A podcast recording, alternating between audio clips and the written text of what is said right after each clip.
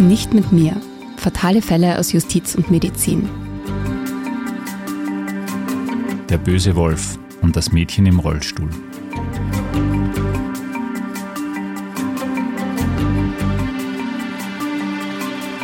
Auf den ersten Blick ist es eine Krankengeschichte.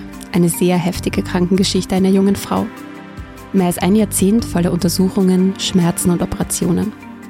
Auf den zweiten Blick aber ist es eine unglaubliche Geschichte, die wir heute erzählen. Es ist eine Geschichte voller Versäumnisse, Fehler und Missgeschicke. Eine Geschichte voller Pech und auch voller Zynismus. Eine Geschichte, die kein Happy End haben kann. Aber zumindest wird sie besser ausgehen, als wir bis vor kurzem für möglich hielten. Das hat mit einer Anwältin aus Graz zu tun und mit einer Versicherung, die wie aus dem Nichts auftauchte.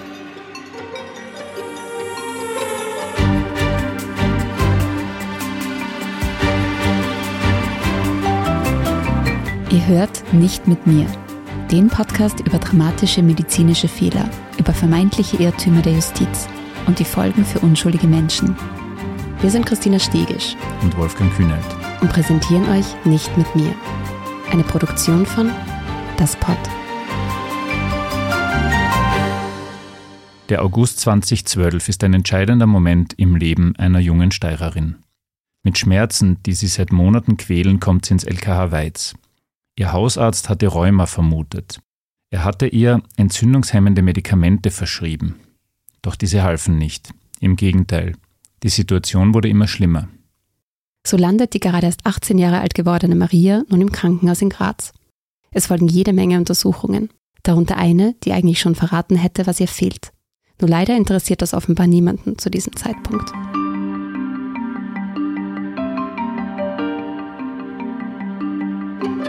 Am 27. August 2012 wird ein Befund erstellt, der einen deutlich erhöhten Wert zeigt. Doch dieser Befund hat keine Konsequenzen. Es wird wochenlang weiter untersucht und spekuliert. Die Patientin hat große Schmerzen und verliert dramatisch an Gewicht. Am 27. September wiegt sie bei einer Körpergröße von fast 1,70 Meter nur mehr 39 Kilo. Am selben Tag notiert man im LKH Graz dringender Verdacht auf Magersucht. Dieser Verdacht ist nicht unbegründet. Maria steht kurz vor der Matura. Sie ist sehr dünn geworden, hat mehr als 10 Kilo verloren. Sie wirkt nervös. Ihr Hausarzt hingegen sagt, er hat keinerlei Anzeichen von Magersucht erkannt. Dass Maria unter Schmerzen leidet und ihren linken Fuß seit Monaten kaum mehr heben kann, ignoriert man im Krankenhaus. Stattdessen fragt man ihre Eltern, ob Maria möglicherweise von ihrem Freund geschlagen wird. Sie verliert noch einmal zwei Kilo. Schon im August war ein entscheidender Wert bei den Untersuchungen alarmierend hoch. Ende September wieder. Und am 16. Oktober 2012 wird es offensichtlich.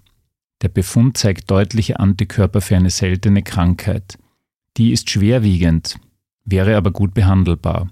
Ein Rheumatologe, der die Sache besser beurteilen könnte, wird nicht beigezogen. Und dann noch ein Rätsel. Es gibt zwei deutlich verschiedene Arztbriefe vom 13. September 2012. Nur der zweite wurde unterschrieben.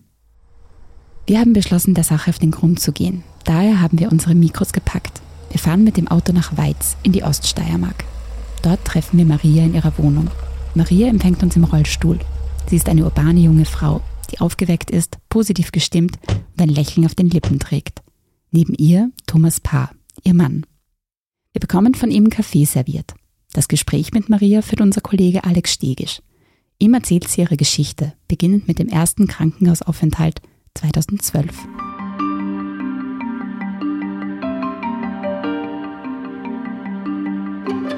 Der erste Aufenthalt war ähm, Ende Sommer. Also ich war zuerst im Weizer Krankenhaus ähm, mit starken ähm, Schmerzen im linken, also in der linken Fußschaufel und ähm, Lähmungserscheinungen und was er dann eben ins Schienbein gezogen hat und im Prinzip war ich dort und sie haben mich einfach mit Schmerzmitteln heimgeschickt. Ähm, und der richtige Aufenthalt auf der Neurologie in Graz im LK war dann im September. Ähm, die Schmerzen waren immer schlimmer und ich habe starke Gelenkschmerzen gehabt, habe relativ viel abgenommen schon. Ähm, ich war immer relativ sportlich und schlank eigentlich. Ähm, und ich habe zu der Zeit eben im September schon gar nicht mehr schlafen können vor lauter Schmerzen. Und ja, das war dann eben der erste Aufenthalt. Was haben die Ärzte zu dir gesagt, wie du dort, dort, dort warst? Der erste Verdacht war ähm, klassisch Rheuma. Ich war vorher nie krank, war immer ähm, sehr fit und das hat sich dann eben alles angesammelt, dass das wirklich auch relativ schnell gegangen ist. Und ähm, der zweite Verdacht war dann quasi gereizter Ischiasnerv. Ähm, ja, und dann ist schon, schon das Thema Anorexie gekommen, mhm. was für mich und meine Familie überhaupt keinen Sinn gemacht hat. Was hast du da gedacht, was es ist, was es sein könnte? Hast du irgendwie Vermutung gehabt oder hast irgendwas im Kopf vorgegangen? Ähm, für mich war der erste Verdacht eigentlich Borreliose, weil ich einen verdächtigen Stich am Bein gehabt habe, am linken, ähm, der sehr nach Zeckenbiss ausgeschaut hat. Ich glaube, es hat eine Befunde gegeben, wo ein leichter positiver Borreliose, also Anzeichen dafür da waren. Ähm, aber eben, ich habe nicht wirklich gewusst, was es ist und ich habe einfach darauf vertraut, dass ich im Krankenhaus Hilfe kriege und dass, dass ich zumindest ernst genommen wird. Wir sind nach wie vor im Jahr 2012. Die Untersuchungen gehen weiter. Maria landet diesmal auf der Kinderklinik. Doch nichts hilft. Der Winter 2012-2013 ist eine Zeit voller Schmerzen und Ungewissheiten. Maria muss wenige Monate vor der Matura die Schule abbrechen. Sie liegt zu Hause, kann nicht mehr gehen, schläft nur mehr zwei Stunden pro Nacht. Ihre Mutter muss sie auf die Toilette tragen. Maria hat ständig Fieber. Die Ärzte sagen, solange sich das nicht bessert, könne sie keine Biopsie machen. Im März 2013 wird Maria zuerst am LKH in Weiz untersucht, dann auf der Inneren Medizin in Graz und später auf der Neurologie. Laut Aussage ihres Hausarztes ist in den Unterlagen bereits zu diesem Zeitpunkt offenkundig, dass sie eine Autoimmunerkrankung hat. Am 29. April schließlich bemerkt Maria ein Taubheitsgefühl in beiden Armen. Am Tag danach wacht sie auf und ist an beiden Armen und Beinen gelähmt.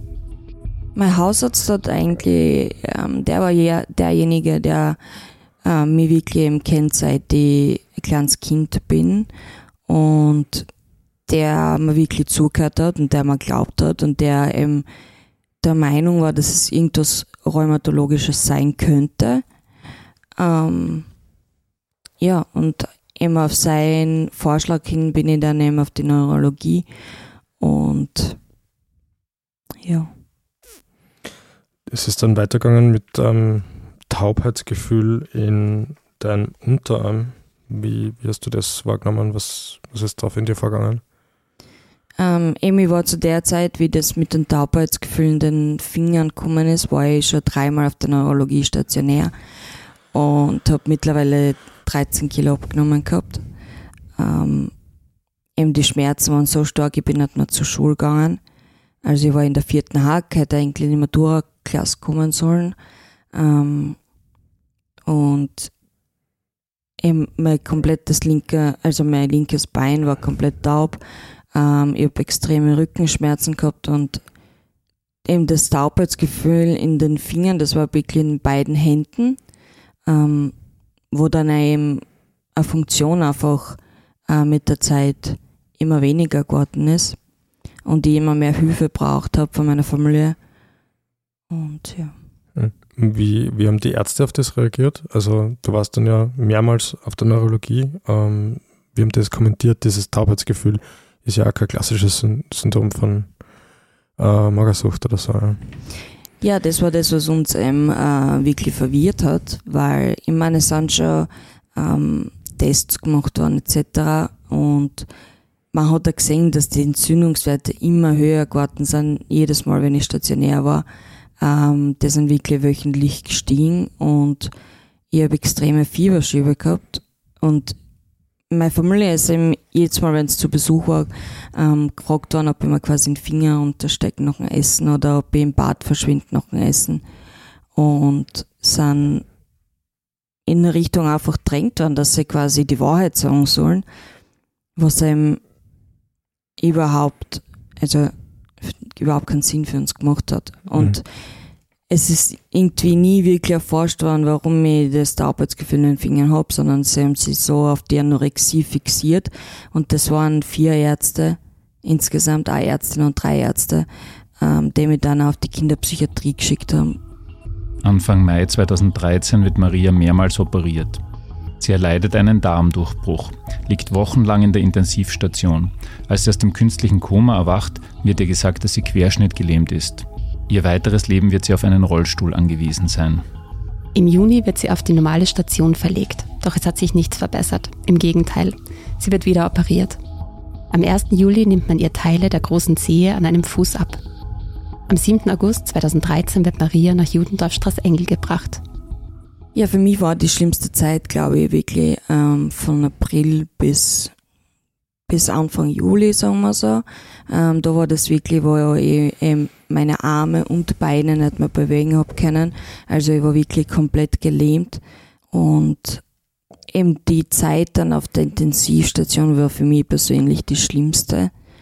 Ähm, einfach zu sehen, wie meine Familie darunter gelitten hat und wo es dann fragwürdig war, ob ich überhaupt die Zeit überstehe und ob ich überhaupt ähm, durchkomme und eben dann noch ein Koma und den Not-OPs etc. Dann ähm, in der Reha als neu lernen, also ich habe schreiben lernen müssen, ich habe selbst essen lernen müssen, ich habe ähm, wieder selbstständig atmen lernen müssen ähm, war ich bei der Logopädie und ja, ich habe quasi bei Null angefangen, aber ich habe das Gefühl gehabt, dass da das Schlimmste wirklich überstanden war und dass ich über den Berg bin. Also ich, ich meine, ich habe zu der Zeit noch immer 36 Kilo gehabt, mhm. auf fast 1,70 Meter. Aber ich habe gewusst, dass ich über den Berg bin und dass natürlich jetzt extrem viel Arbeit auf mich zugekommen ist, dass ich wieder irgendwie zurück ins Leben finde vor allem die extreme Veränderung vom, von extrem gesund sein und fit sein und sportlich sein und ähm, dann querschnittsgelähmt sein, war einfach extrem schwer für mich und eine extreme Umstellung und auch, dass ich, ich zu meinen Eltern zurückziehen müssen, was für mich extrem schwer war, weil ich einfach immer selbstständig war und immer viel drauf gesetzt habe, dass ich alleinig wohnen kann. Aber ja. Wie war es denn für deine Familie? Was hatten die zu dem Zeitpunkt zu dem Ganzen gesagt? Sie war natürlich extrem froh, dass ich es geschafft habe.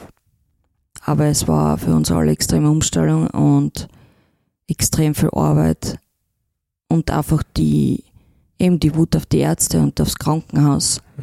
Wir haben im ersten Moment davon nicht gewusst, wo wir mit dem, mit den ganzen Emotionen hin sollen. Mhm.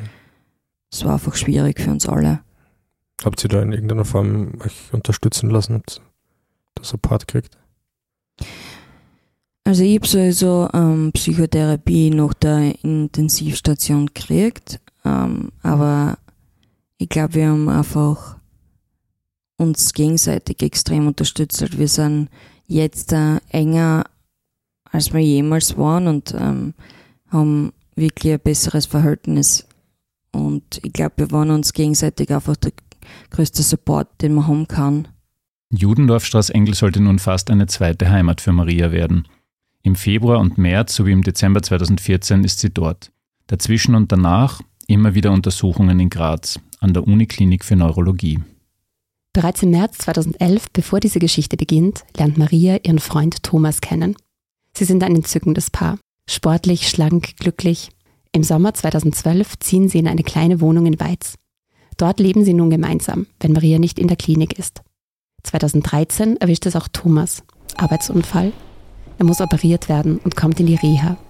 2015 ziehen sie um. Ihre alte Wohnung hat keinen Lift und liegt im zweiten Stock. Im September 2016 geben Maria und Thomas einander das Ja-Wort. Was eben die meisten noch äh, fragen, wir haben uns gesund kennengelernt. Also komplett ohne Beschwerden. Und es war halt im Endeffekt dahingehend schwer, dadurch, dass wir noch gar nicht so lange zusammen waren, wie es schleichend angefangen hat alles.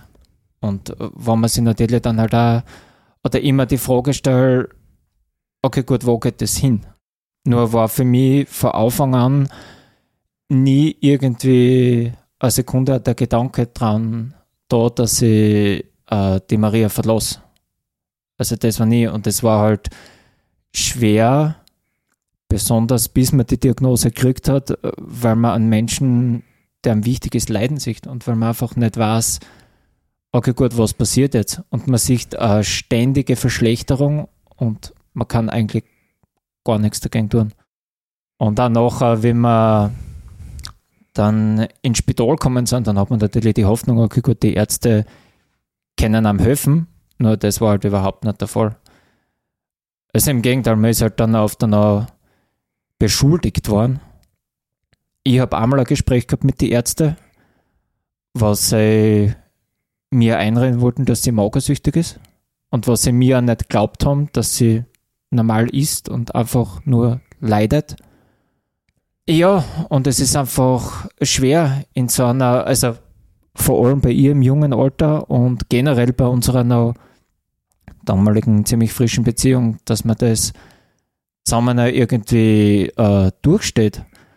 Vor allem, was ich dann erst Jahre später äh, erfahren habe, dass auch irgendwie im Raum gestanden ist, dass sie geschlagen hat und dass dahingehend psychische Probleme aufgetreten sind, die einfach irgendwie zu dem geführt haben. Und ich habe sie noch nie im Leben geschlagen. Also ich glaube, mir hat auch das geholfen, dass ich nie irgendwie mit dem Gedanken gespielt habe, dass ich mich da schleiche, auf Deutsch gesagt. Also mir war sie von Anfang an viel zu wichtig, dass ich, dass ich meine Sachen packe und gehe. Vor allem, weil wir dann doch relativ früh zusammengezogen sind.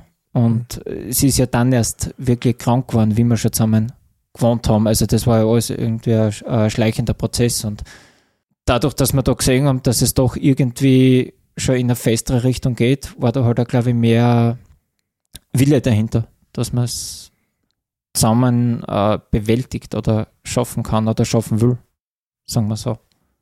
Na, ich glaube, das, was halt wirklich bei ihren Eltern vor allem, aber bei mir eben auch zur Verzweiflung geführt hat, war das, dass die Ärzte nicht wirklich helfen haben können und dass am nicht der Glauben geschenkt worden ist.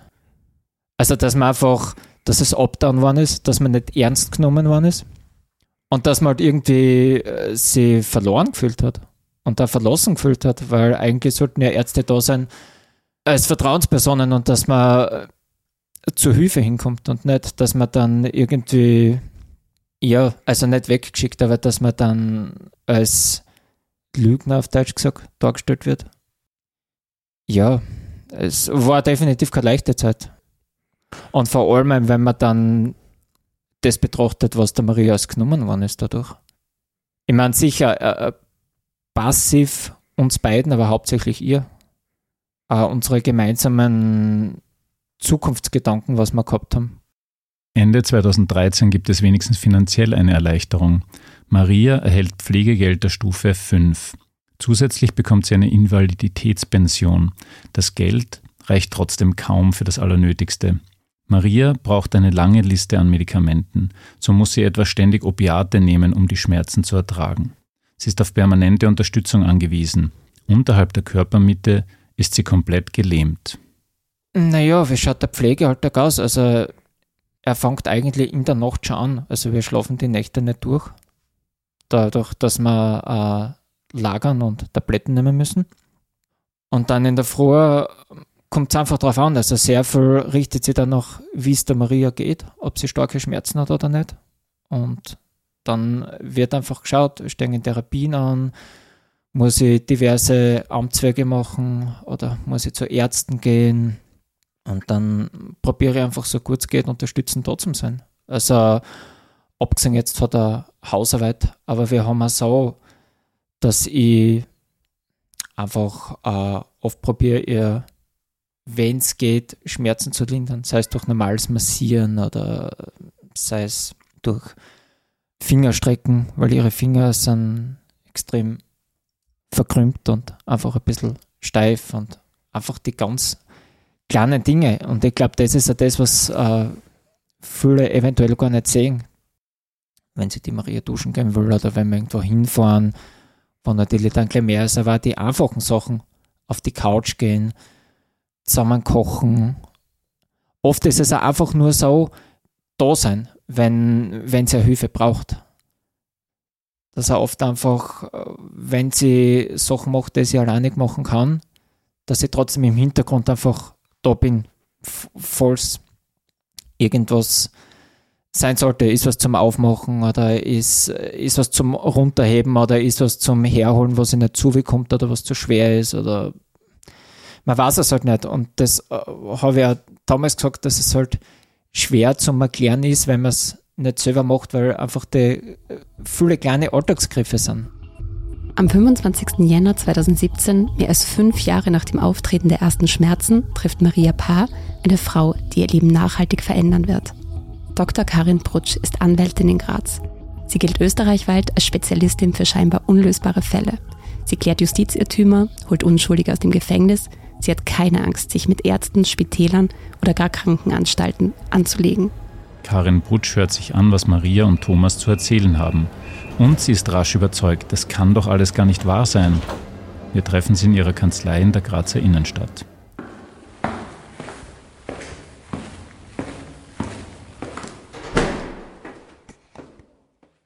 Liebe Frau Dr. Brutsch, was waren Ihre ersten Eindrücke von der Klientin? Die ersten Eindrücke waren, dass sie schwer gesundheitlich geschädigt ist und dass sie trotzdem einen Kampfgeist hatte, äh, dass sie rechtlich dagegen vorgeht und dass sie nicht aufgeben will. Und dann schauen Sie sich die Unterlagen durch. Was denken Sie sich da?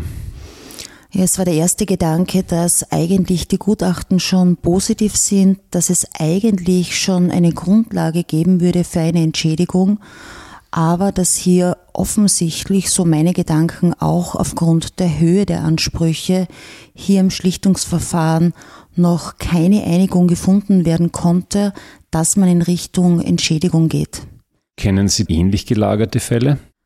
Von der Art und Weise, wie hier mit der Patientin umgegangen wurde, kenne ich leider nicht nur einige wenige Fälle, sondern doch viele Fälle, weil was hier passiert ist, ist genau die Situation, Patient hat Schmerzen, hat Beschwerden, kommuniziert das laufend mit den Ärzten und es wird quasi nicht ernst genommen, es wird abgeschoben auf die Psyche und man sucht einen Grund eigentlich mehr, äh, dass man erklären kann, dass es dem Patienten einfach psychisch schlecht geht und darum äh, bildet er sich die Symptome quasi stärker ein.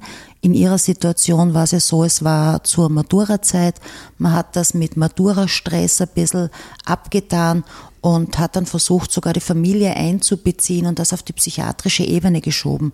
Und das erlebe ich leider öfter. Schmerzpatienten, auch chronische Schmerzpatienten, die kommen, die erzählen ihre Beschwerden und anstatt diesen Beschwerden mehr auf die Ursache zu gehen und das abzuklären, wird das auf die psychische Ebene gegeben und es wird ein Psychiater beigezogen, bis dann die Psychiater sagen, naja, wir können nicht weiterhelfen, der Patient hat Schmerzen und hat Beschwerden, klärt das ab. Und bis man da hinkommt zum diagnostisch abklären, vergeht oft viel Zeit, oft zu viel Zeit, wie auch hier bei Maria Bar und bis die Schmerzen und die Beschwerden abgeklärt werden, ist dann schon eine Situation vorhanden, wo Gesundheitsschäden eingetreten sind, die nicht mehr revidierbar sind. Und das ist leider ein sehr großes Problem, das immer wieder vorkommt, dass Patienten mit den Beschwerden und Schmerzen nicht ernst genommen werden und das zu spät erst abgeklärt wird. Anwältin Dr. Brutsch entdeckt in den Akten etwas, das ihr den Atem raubt. Die Ärzte hatten es schon 2012 schwarz auf weiß in den Unterlagen. Die Krankheit von Maria war offenkundig. Bereits bei den ersten Untersuchungen zeigte sich, dass sie an einer seltenen Autoimmunerkrankung litt. Diese tritt bei Frauen deutlich häufiger auf als bei Männern. Besonders junge Frauen können in verschiedener Weise davon betroffen sein. Die Krankheit, die aufgrund der Antikörpertests leicht nachzuweisen gewesen wäre, heißt Lupus. Bereits im Mittelalter war dieser Name ein Begriff in der Medizin. Häufig bekommen die Betroffenen Hautausschläge, deren Narben Wolfsbissen ähneln sollen. Weil Lupus eine Autoimmunerkrankung ist, werden körpereigene Zellen angegriffen.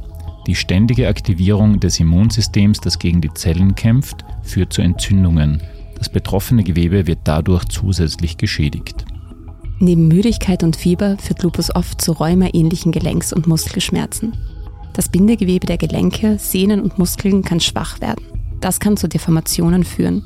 Lupus ist eine äußerst perfide Krankheit, die in vielerlei Erscheinungsformen auftreten kann.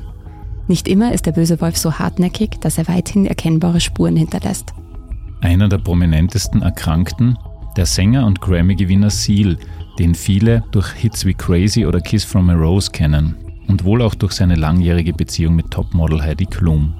Sein Gesicht zeigt deutliche Narben der Lupus-Erkrankung. Weltweit bekannt wurde die Krankheit auch durch die Fernsehserie Dr. House. Dutzende Male wurde dort Lupus als mögliche Erkrankung diskutiert. Einmal war es dann wirklich soweit, in Folge 8 der vierten Staffel der Serie, bei uns im Jahr 2008 ausgestrahlt. Der Zauberer Flynn bekommt während eines Auftritts plötzlich massive Probleme. Am Ende hat Dr. House recht, es ist Lupus. Genau wie einige Jahre später bei Maria Paar aus Weiz. Lupus is way more likely. Treat him for lupus. But it's not lupus.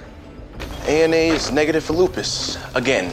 It could be an autoimmune disease. Lupus, Behçet's. ANA for lupus, also negative. Lupus could cause. No. Lupus progresses slower. There'd be joint pain. Stool sample to check for parasites, blood culture to rule out infection, and ANA for lupus. Die undifferenzierte Form des Lupus erythematodes nicht zu erkennen ist das eine, die Befunde zu ignorieren und der Patientin Vorwürfe zu machen ist das andere. Hätten die Mediziner 2012 oder wenigstens 2013 richtig reagiert, wäre der böse Wolf nie so weit gekommen. Die Grunderkrankung wäre wahrscheinlich gar nicht aktiv geworden. Maria wäre nie im Rollstuhl gelandet. Bereits im Jahr 2016 reicht die junge Frau einen Antrag bei der Schlichtungsstelle der Ärztekammer und der Krankenanstaltengesellschaft ein. Es wird ein Gutachten eingeholt, das eindeutig zeigt, bei rechtzeitiger Behandlung wäre Maria nie zum Pflegefall geworden.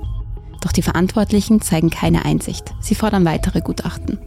Im Jänner 2017 übernimmt Karin Brutsch Marias Fall.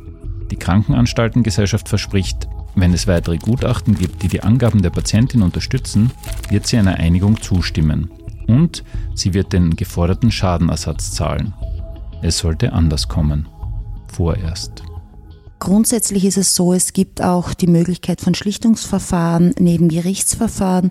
Hier kann man auch, ohne dass man ein Kostenrisiko hat, äh, seine Ansprüche geltend machen, wenn zum Beispiel in einer öffentlichen Krankenanstalt oder in einer Privatkrankenanstalt ein Behandlungsfehler äh, passiert ist. Aber es gibt ja auch auf der anderen Seite nur andere äh, beschränkte Möglichkeiten, die Ansprüche geltend zu machen. Es gibt keine Zeugenaussagen. Es gibt üblicherweise einen Antrag, der gestellt wird. Dann äh, gibt es eine Einvernahme und wird ein Gutachten eingeholt. Und hier hat es schon zwei Gutachten gegeben, die beide positiv waren.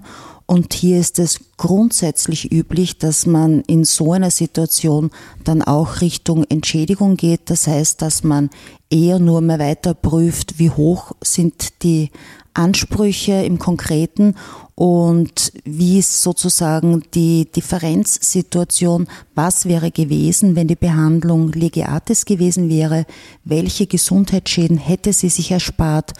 Und ich bin am Anfang eher davon ausgegangen, dass man jetzt mit diesen beiden positiven Gutachten in die Richtung geht, äh, dass man die Ansprüche definiert, wie viel an Gesundheitsschädigung hätte sie sich wirklich erspart, hätte man die Diagnose Lupus rechtzeitig gestellt.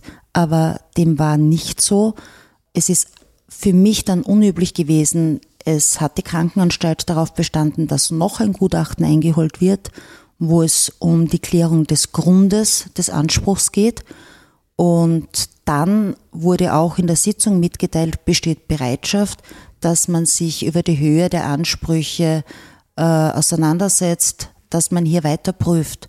Es wurde dann ein weiteres Gutachten eingeholt, das hat wieder den Behandlungsfehler bestätigt und auch bestätigt, dass erhebliche Gesundheitsschäden vermeidbar gewesen wären. Und dann war das positive Gutachten da, das dritte sozusagen, und dann hat die Krankenanstaltengesellschaft plötzlich mitgeteilt, aufgrund der Komplexität des Falles steigen sie aus dem Schlichtungsverfahren aus. Und ich kann mich erinnern damals, dass ich mich furchtbar aufgeregt habe, auch äh, mit der Mandantin, weil ich habe damals auch gesagt, und das ist auch heute noch meine Meinung, jedes Schlichtungsverfahren wird ad absurdum geführt, wenn man positive Gutachten hat für den Patienten und dann aber sagt, naja, aufgrund der Komplexität, hier mehr aufgrund der Höhe der Ansprüche, steigt man aus dem Schlichtungsverfahren aus. Also würde man das weiter so betreiben, wäre das Schlichtungsverfahren einfach eine Situation, in die man sich nie mehr hineinbegeben kann als Patient, weil wenn das Gutachten negativ ist, bekommt man nichts, ist es positiv, wird einfach abgelehnt hier mit der scheinbaren Begründung aufgrund der Komplexität des Falles. Und damals haben wir gesprochen, wie gehen wir weiter vor. Und die Frau Paar hat damals auch gesagt, ja, sie möchte weitermachen, wir schlagen den Gerichtsweg ein, wir lassen die Sache nicht auf sich beruhen und wir kämpfen weiter. Erzählen Sie ein bisschen aus Ihrer Erinnerung noch kurz. Es hieß jetzt erst, es gibt keine Rechtsschutzversicherung und plötzlich wie aus dem Nichts ist eine aufgetaucht. Wie war das?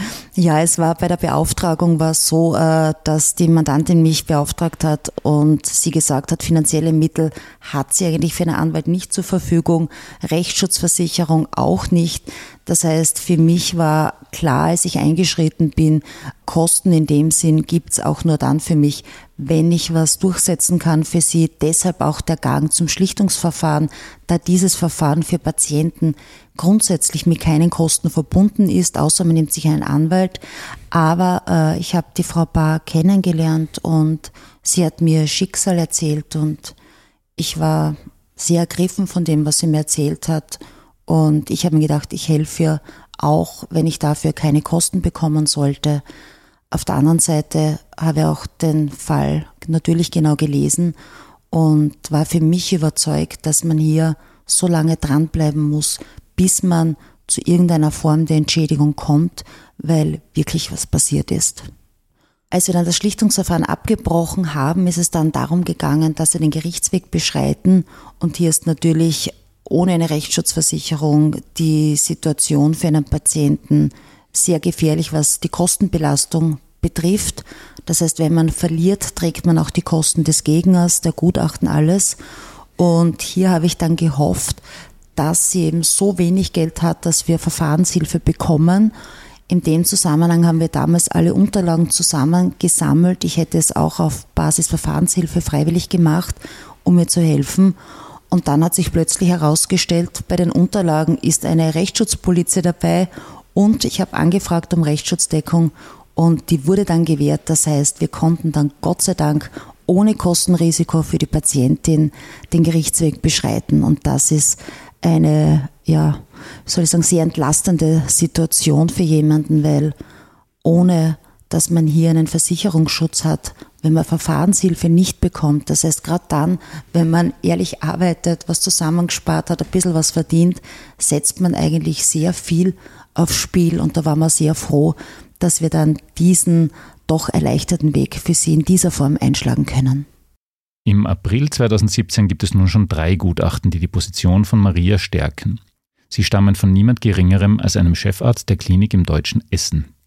Es scheint, es sei nach fünf Jahren Martyrium endlich Zahltag. Doch die Hoffnungen sollten sich nicht bewahrheiten. Am 16. Mai 2017 erklärt die Krankenanstaltengesellschaft, dass sie kein Schlichtungsverfahren akzeptiert. So ist Maria gezwungen, Klage einzureichen. Glück im Unglück. Mittlerweile ist klar, dass ihr eine Rechtsschutzversicherung zur Seite stehen wird. Werbung.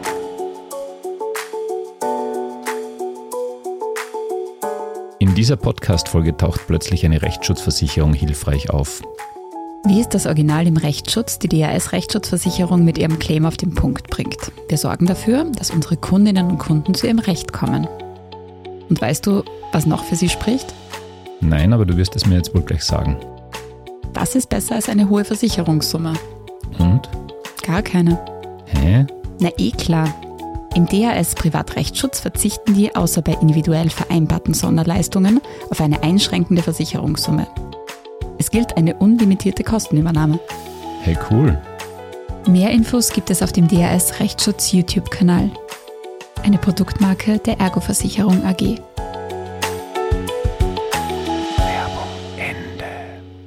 Im Juni Juni 2017 fordert die Anwältin von Maria Paar bei Gericht 130.000 Euro Schadenersatz. Außerdem die Feststellung, dass für zukünftige Schäden gehaftet wird. Was Maria so sicher macht, dass die Versäumnisse der Ärzte mitschuld an ihrem Zustand sind?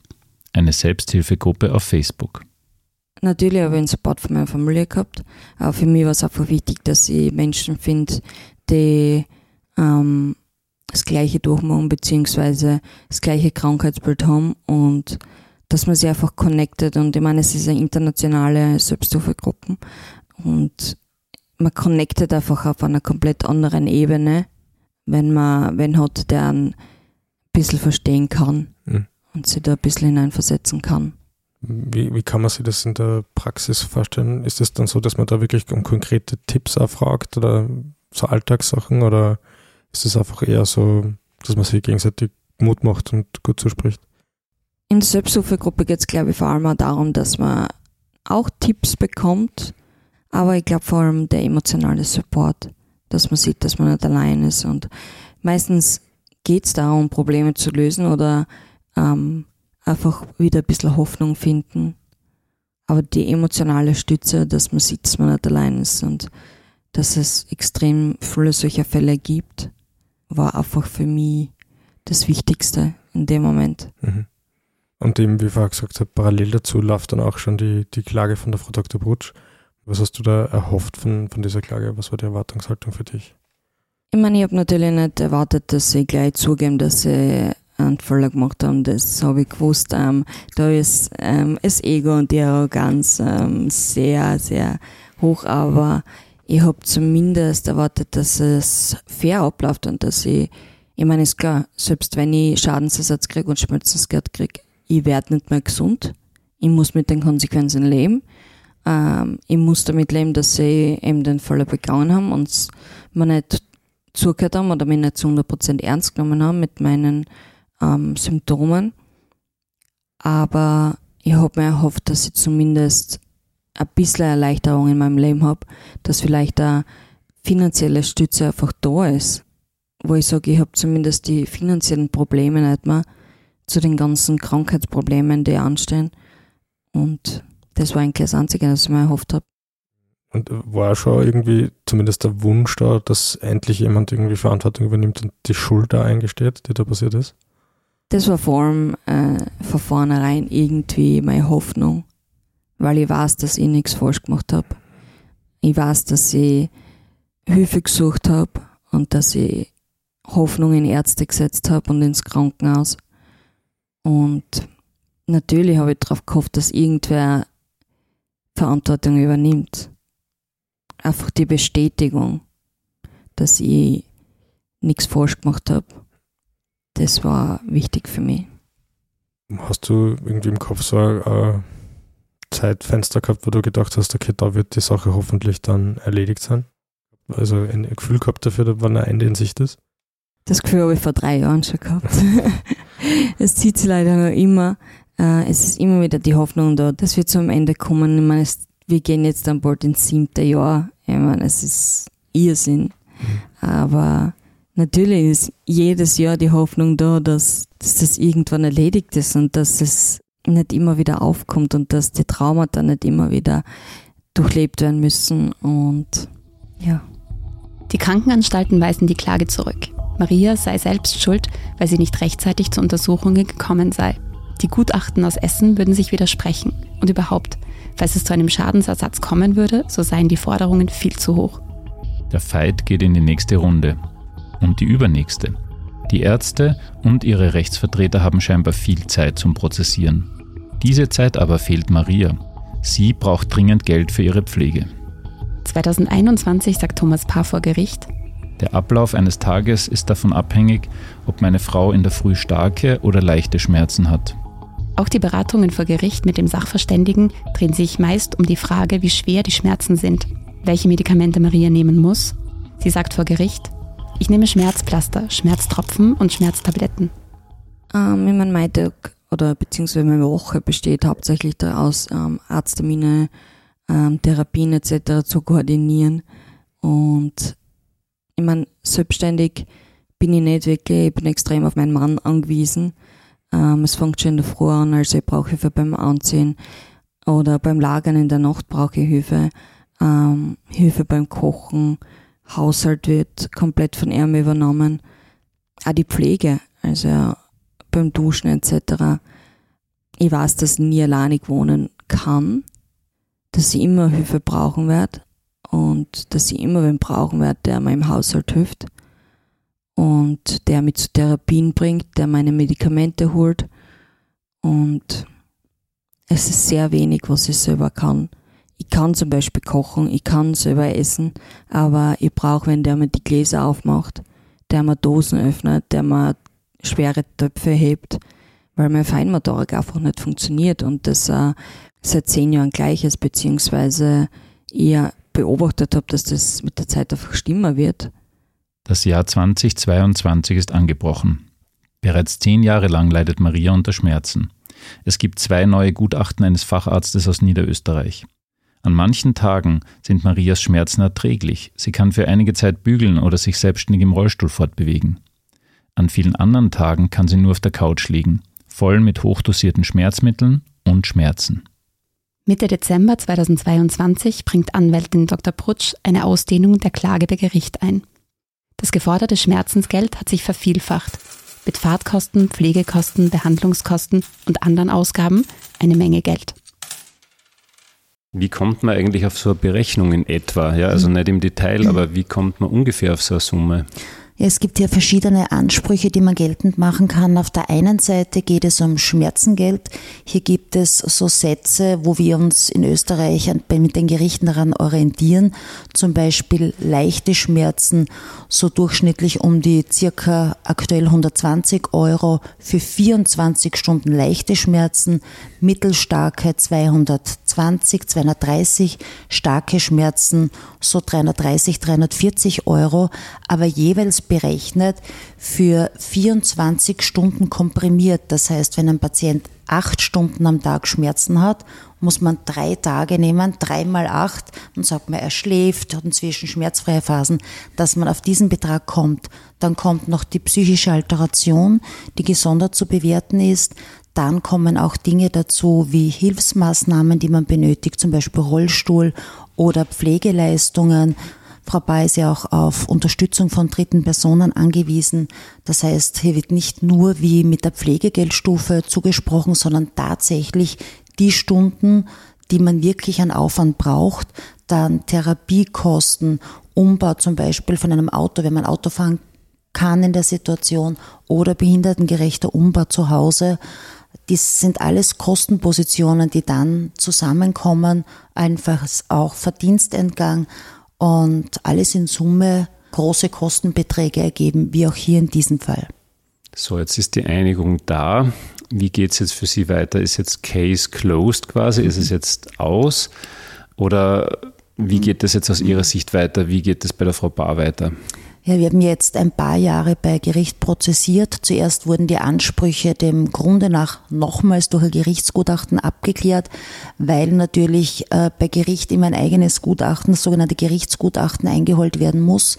Und danach wurden die Ansprüche der Höhe nach durchgegangen, auch mit Sachverständigengutachten äh, belegt. Das letzte Gutachten war ein Pflegegutachten, das heißt, wie viel Aufwand an Pflege notwendig ist, ersatzfähig ist und wir haben jetzt viele Jahre prozessiert. Es ist klar für den Krankenanstaltenträger, hier kommt es zu einer Haftung.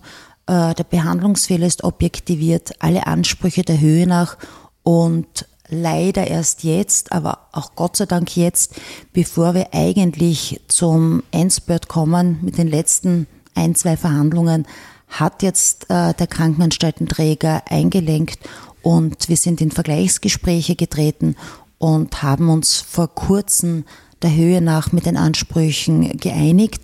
Und ich erwarte jetzt eigentlich den schriftlichen Vergleichsvorschlag, so wie er vereinbart wurde. Und dann fließt einmal richtig Geld für die Mandantin auf Basis des Vergleichs, aber abgeschlossen ist so ein Fall nie. Man kann abschließen mit allen Ansprüchen bis jetzt von der rechtlichen Seite her, aber alle Ansprüche in der Zukunft fallen weiter an.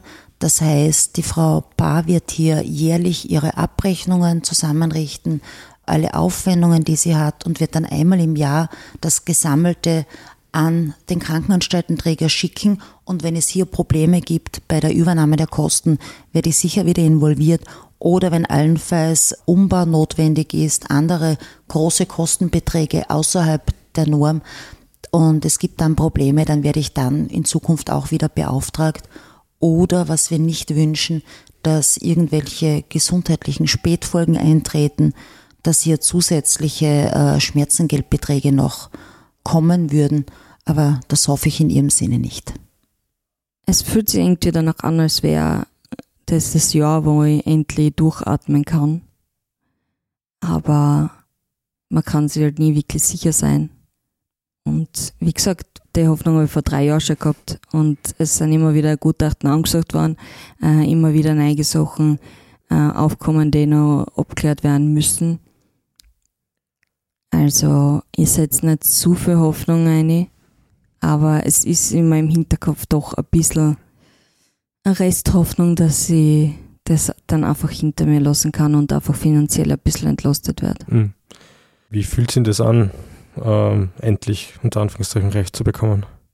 Es ist für mich eine extreme Erleichterung. Ich meine, ich habe es gewusst. Ich weiß, dass sie einen Fehler gemacht haben. Und ich meine, ich habe von vornherein gesagt, es können immer Fälle passieren. Ärzte sind genauso Menschen wie wir. Es kann passieren, dass was übersehen wird.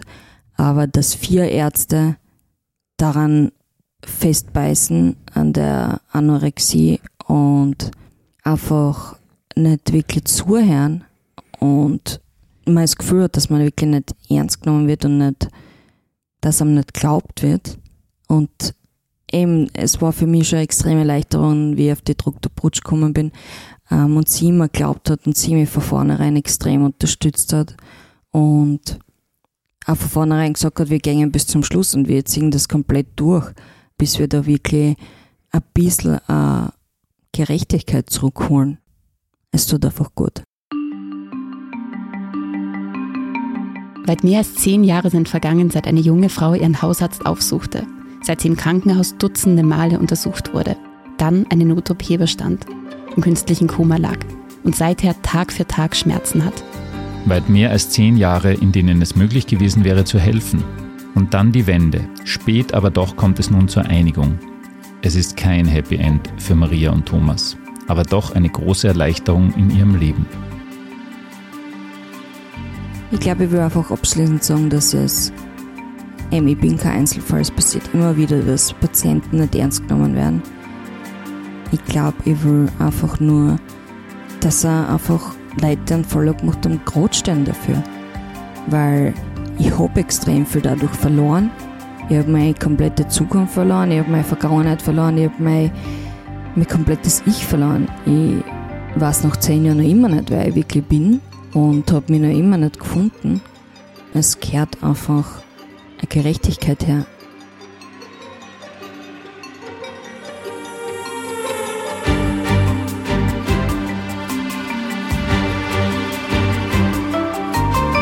Nicht mit mir, eine Podcast-Reihe über dramatische medizinische Fehler, über vermeintliche Irrtümer der Justiz und die Folgen für unschuldige Menschen.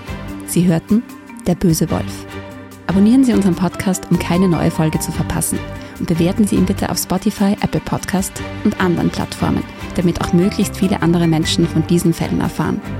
Nicht mit mir wurde produziert von Das Pod, nach einer Idee von Wolfgang Kühnelt. Juristische Beratung und inhaltliche Mitarbeit Kanzlei Brutsch Lang und Damitner. Großer Dank an Maria und Thomas Paar.